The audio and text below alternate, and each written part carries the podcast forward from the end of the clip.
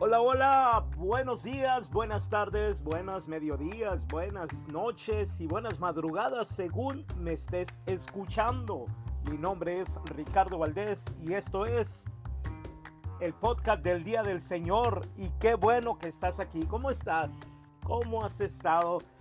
Ya en nuestra segunda semana de Pascua es poderoso, ha estado poderoso este tiempo en el que hemos estado eh, no solamente reflexionando y meditando, sino experimentando el poder de la Pascua y el poder de la resurrección. Hoy en este día maravilloso, poderoso, eh, que, que estamos verdaderamente llenos de expectación de lo que el Señor seguirá haciendo. Es el segundo domingo de Pascua. Y qué bueno que estás aquí y vamos a continuar hablando acerca de experimentando el poder de la resurrección. Y vamos a ir directo, directo, directo a Hechos de los Apóstoles capítulo 4 versículo 33. Con gran poder los apóstoles daban testimonio de la resurrección del Señor Jesús y abundante gracia era sobre todos ellos. Este versículo es sumamente poderoso y enriquecedor.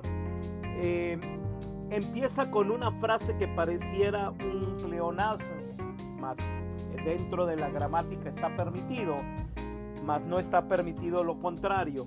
Ahorita les digo.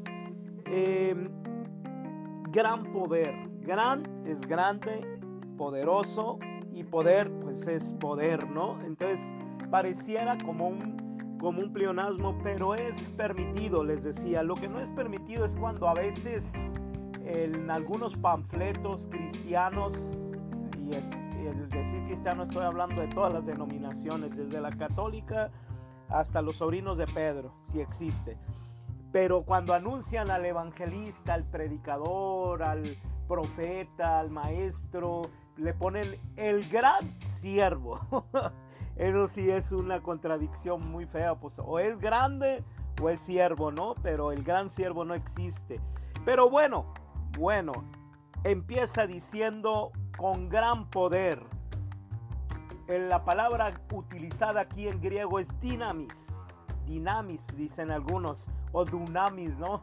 Porque la, la I griega la, la, mencionan como U o porque se pone como U, creen que es U, pero es dinamis. Y ahí viene dinamita, dinamo, de todo lo que tiene que ver con fuerza, ¿no? Con poder. Con gran poder los apóstoles, porque los apóstoles son el nuevo formato de liderazgo en el Nuevo Testamento. No son los sumos sacerdotes, no son eh, el, no es el sumo sacerdote o el senadrín, sino que nosotros venimos de una, de sí, la mitad de nuestra fe es judía, pero la otra mitad es cristiana y somos cristianos y nos regimos bajo, bajo el espíritu cristiano, ¿no? Entonces, el nuevo formato de liderazgo del Nuevo Testamento y que aprendió muy mal la iglesia tristemente poniendo a pastores, a, evangelistas y a, maestros solamente como los únicos ministerios descartando el ministerio apostólico y descartando el ministerio profético, pero a Dios gracias que esto se está restaurando desde los 90, bueno, desde antes el ministerio profético, pero desde los 90 el ministerio apostólico y son cinco el ministerios básicos de la fe cristiana que es apóstoles, profetas, maestros, evangelistas y pastores. Y miren, según en, el orden, ahora... Eh, la iglesia le pone más énfasis a los últimos tres ministerios, se voltea todo, ¿no? Es que dicen que los últimos serán los primeros, pero aquí no checa. Con gran poder los apóstoles. Uno de los signos del ministerio apostólico, uno de los criterios de discernimiento del ministerio apostólico es los signos, señales y prodigios y el gran poder y la gran unción en la, la que manejan, ¿no? Eh, daban testimonio, aunque no son evangelistas, pero hacen la labor del evangelista, los apóstoles. De hecho, cuando tú eres tienes un ministerio apostólico, te puedes mover en los cinco ministerios, en los cinco ministerios te mueves dando testimonio, o sea, el dar testimonio de la resurrección, todos, todos podemos dar testimonio de la resurrección, del poder de la resurrección, del espíritu de resurrección y que y, hay dos maneras de testificar, mostrar y demostrar. Mostrar es hablar, enseñar ungidamente, eh, eh, con poder. Yo puedo enseñar con unción, sabiduría y poder, pero también demostrar que lo que estoy hablando es vigente. Hay quienes piensan que los dones, carismas eran del pasado y ni se diga apóstoles y profetas, ¿no? Eso, si aún los carismáticos, eh, sean católicos o evangélicos, tienen un poquito de, reserva con estos dos ministerios o, lo, o se lo dan a ciertos eh, sector de, servidores o de liderazgo como obispos, arzobispos y cardenales. El, el, don y la unción no viene por el estudio y la experiencia, sino son regalos y llamados de Dios. No, no viene porque yo ya estudié el seminario, yo estudié el seminario yo estudié en tres institutos bíblicos, en, una especialización en la universidad y eso no me dio unción, eso me dio conocimiento. La unción viene de parte de Dios, de tener un encuentro vivo, palpitante con Jesús muerto, resucitado y glorificado y haber sido bautizado en el Espíritu Santo y los dones dados a su merced. El Espíritu Santo, como Él quiso, como Él quiere, da a quien quiere y como quiere lo que quiere. Eso es el Espíritu Santo. Y dar testimonio de la resurrección es mostrar y demostrar ese poder. Jesús resucitó.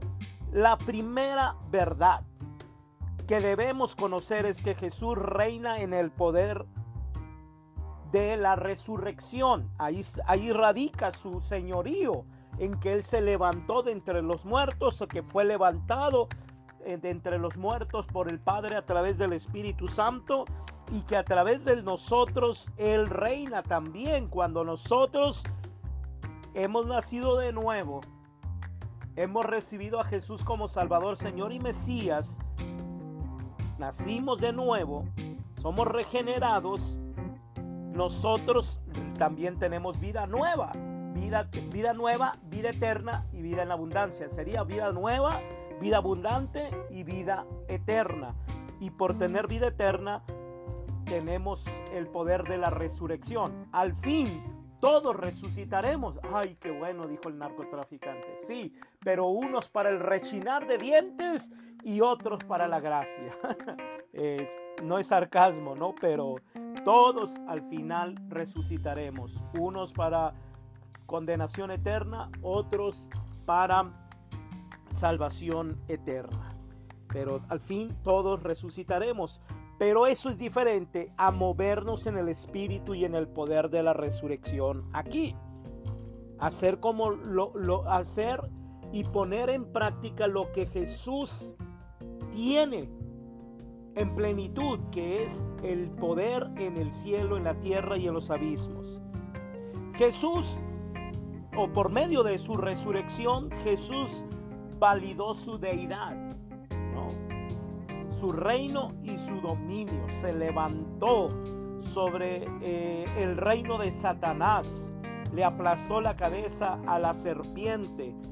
La resurrección no es una leyenda o un mito que inventaron los discípulos al robarse el cadáver muerto, válgame la redundancia, al robarse el cadáver de Jesús y esconderlo para siempre y soltando el mito de la resurrección. Eso no es verdad. Eso no es un mito la resurrección ni es una leyenda. Es un hecho que marcó un antes y un después en la historia.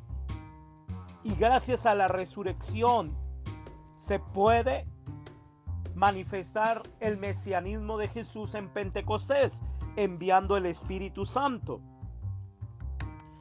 Trazó una línea divisoria entre el dominio de Satanás, la era de Satanás y la conquista de Cristo, su reinado eterno y el restablecimiento del dominio de la humanidad sobre la tierra, como lo teníamos con Adán y Eva al principio.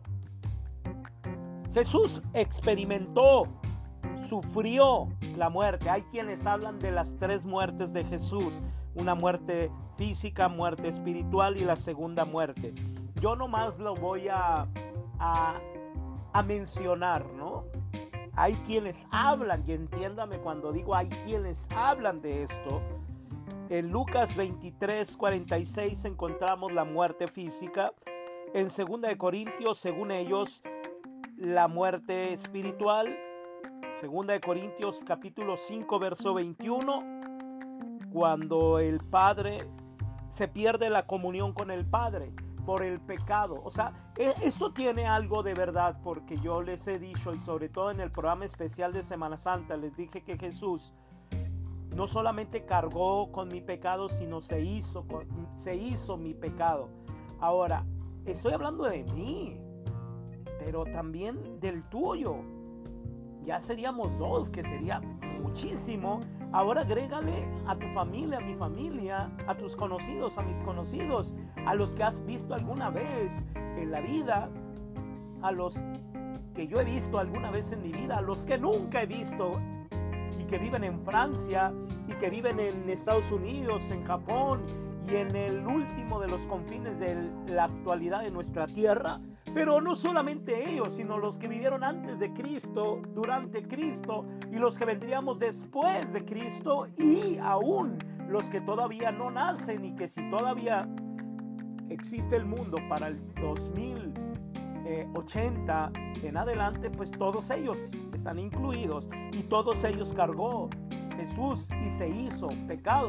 Por lo tanto, Jesús experimentó la muerte como si nosotros tuviéramos que haber muerto, porque el salario del pecado es la muerte, porque la deuda se tenía que pagar con muerte, el pecador tenía que morir, pero antes de, murió físicamente, espiritualmente al romperse la comunión y la segunda muerte de la que habla Apocalipsis 20, 11 al 15 Jesús, dicen ellos, experimentó, experimentó la muerte. Se basan también en el Salmo 88, verso 4 al 9.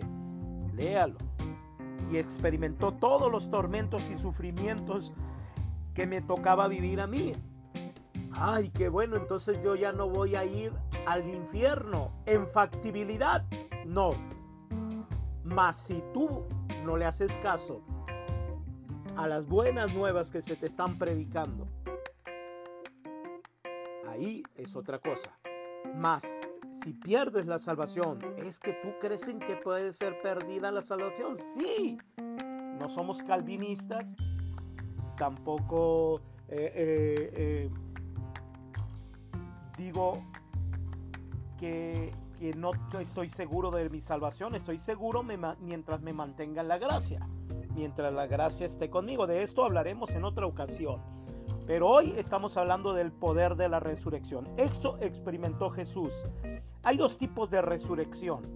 Jesús fue vivificado en su espíritu. La Biblia dice en Primera de Pedro 3:18, Jesús fue muerto en la carne, pero vivificado en el espíritu. En Primera de Pedro capítulo 4, verso 6, su espíritu predicó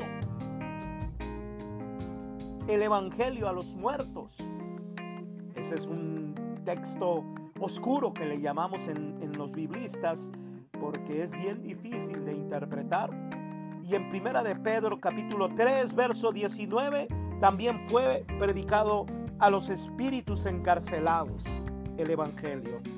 La primero fue vivificado fue vivificado. Mientras estaba sufriendo quienes creen en las tres muertes de Jesús, mientras estaba sufriendo, él experimentó la resurrección, la vivificación de su espíritu y segundo, fue levantado de, eh, en cuerpo, alma y su espíritu, en divinidad, todo fue levantado.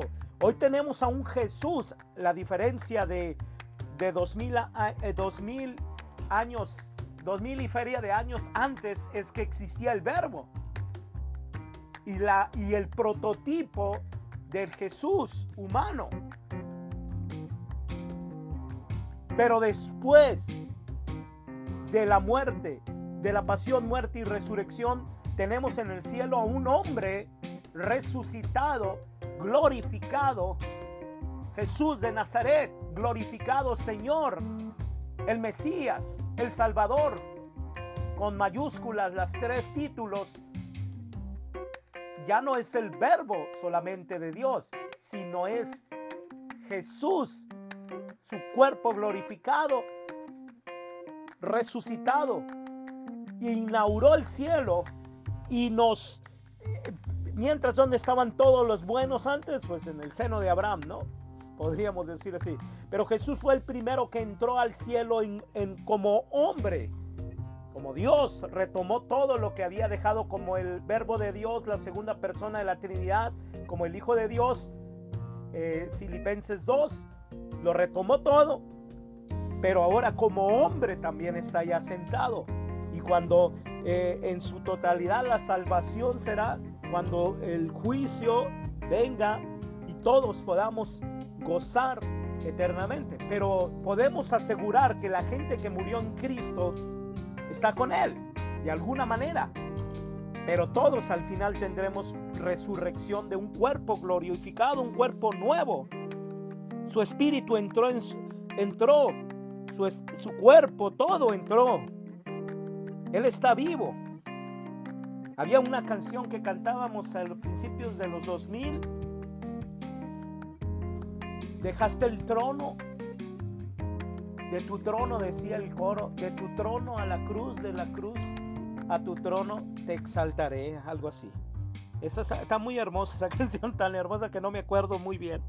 Pero, pero dejaste, dejó el trono al encarnarse, no dejó de ser Dios, como el rey, los, rey, los reyes, los príncipes, William, todos esos, aunque dimitan de ser rey, pero siguen siendo de la realeza, ¿no? Siguen siendo el hijo del rey. Algo parecido para poderlo entender. La cruz demuestra el amor de Dios, pero la resurrección de Cristo demuestra su poder. ¿Ok? La muerte, la encarnación y la cruz demuestran el amor de Dios. Su resurrección y glorificación demuestran el poder. O sea, el carácter de Dios se mueve entre el amor y el poder. Suena a novela de Televisa, ¿no? Pero entre el amor y el poder es que Dios se movió en esa Pascua. Su muerte es un hecho histórico, pero su resurrección es un acto de fe que viene por revelación. Ellos, algunos, más de 500 personas, fueron testigos de Jesús resucitado, mas no testigos de la resurrección, porque eso fue un acto de fe, donde solo Dios, solo Jesús y tal vez los ángeles fueron testigos de la resurrección, pero nosotros somos testigos del resucitado.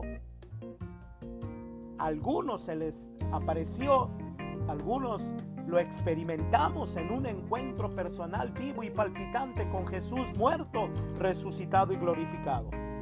Por medio de la cruz Él nos salvó. Cuando resucitó nos dio dinamis, poder y exousia. Es otra palabra griega con X, eu, euxosia, que quiere decir autoridad. La resurrección es el fundamento del cristianismo. Si Cristo no hubiera resucitado, el cristianismo sería una religión solamente y no una experiencia. una religión muerta, quién sabe si ya hubiera, válgame la expresión desentonada, ya hubiera morido esta religión hacía siglos. Tal vez, mm, oh, tipo, sin ofender el sistema creencias de alguien, pero tipo budistas, musulmanes, así, que están parados por otras cuestiones, pero no por el poder y no por la verdad. Lo siento, lo siento. La resurrección es el fundamento del cristianismo. Si Cristo no hubiera resucitado, el cristianismo sería vano nuestra fe. Jesús fue resucitado de entre los muertos. Su resurrección fue confirmada por testigos que lo siguieron desde Galilea, Jerusalén. Recuerda todos esos acontecimientos en los evangelios, sobre todo de Mateo, de Lucas. Otros han resucitado, pero volvieron a morir, como Lázaro, Tabitha.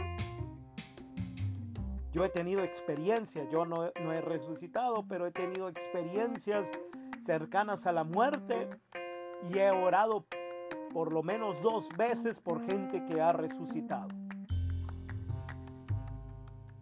Y algunos estuvimos en la raya de a punto de, ver ya el, el túnel, la luz del túnel, pero salimos de ahí. Y no estoy hablando poéticamente, no, literalmente. entonces, eh, sabemos de eso, pero nosotros no resucitamos como Jesús. Resucitaremos al morir, a dejar este cuerpo, ¿no? Jesús resucitó de entre los muertos, su resurrección fue confirmada por testigos. Otros han resucitado pero volvieron a morir. En cambio Jesús destruyó al que tenía el imperio de la muerte. Sorbida es la muerte en victoria. El derramar del Espíritu viene a ser la continuación del poder de la resurrección. Por eso nos vamos a estar preparando para Pentecostés en estos podcasts, hablando del Espíritu Santo. La resurrección de Cristo es una demostración de la humillante derrota que sufrió Satán. Y Satán, yo por, eso le digo Satán muerte, no le digo santa. No le cambio la letra. Santa Satán muerte fue humillada. No lo digo yo. No descanso en mi propia palabra descanso en la escritura y en la resurrección de Jesús. Desarmó a los poderes de las potestades y por medio de Cristo los humilló en público, nada de privadito, en público, al exhibirlos en su desfile triunfal, Colosenses 2.15. Por eso cada vez que celebramos la resurrección de Jesús, o sea, cada domingo, cada domingo, no cada Pascua, domingo de Pascua, no. Cada domingo de, según la liturgia católica, tiempo ordinario, tiempo de fiesta, de Pascua, de Navidad, de lo que sea, pero ah, eh, a nivel cristiano, cada domingo, cada día del Señor. Por eso estos podcasts son el día del Señor. Por eso me reúno con ustedes en podcast para celebrar la resurrección y predicar la palabra. Por eso cada vez que celebramos la resurrección de Jesús, le recordamos a Satán que no podemos seguir viviendo bajo su maldición. Usted ha sido salvado si ha recibido a Jesús como Salvador, Señor y Mesías. Ha sido sanado, prosperado y liberado por el poder de la resurrección de Jesús. ¿Y cómo no lo experimenta? Porque es factibilidad. Porque tal vez no has nacido de nuevo o si has nacido de nuevo, no has renovado tu mente, no te has discipulado. Bueno, esto es el podcast del Día del Señor. Nos veremos en la próxima con una emisión, un episodio más poderoso de la Escritura. Shalom.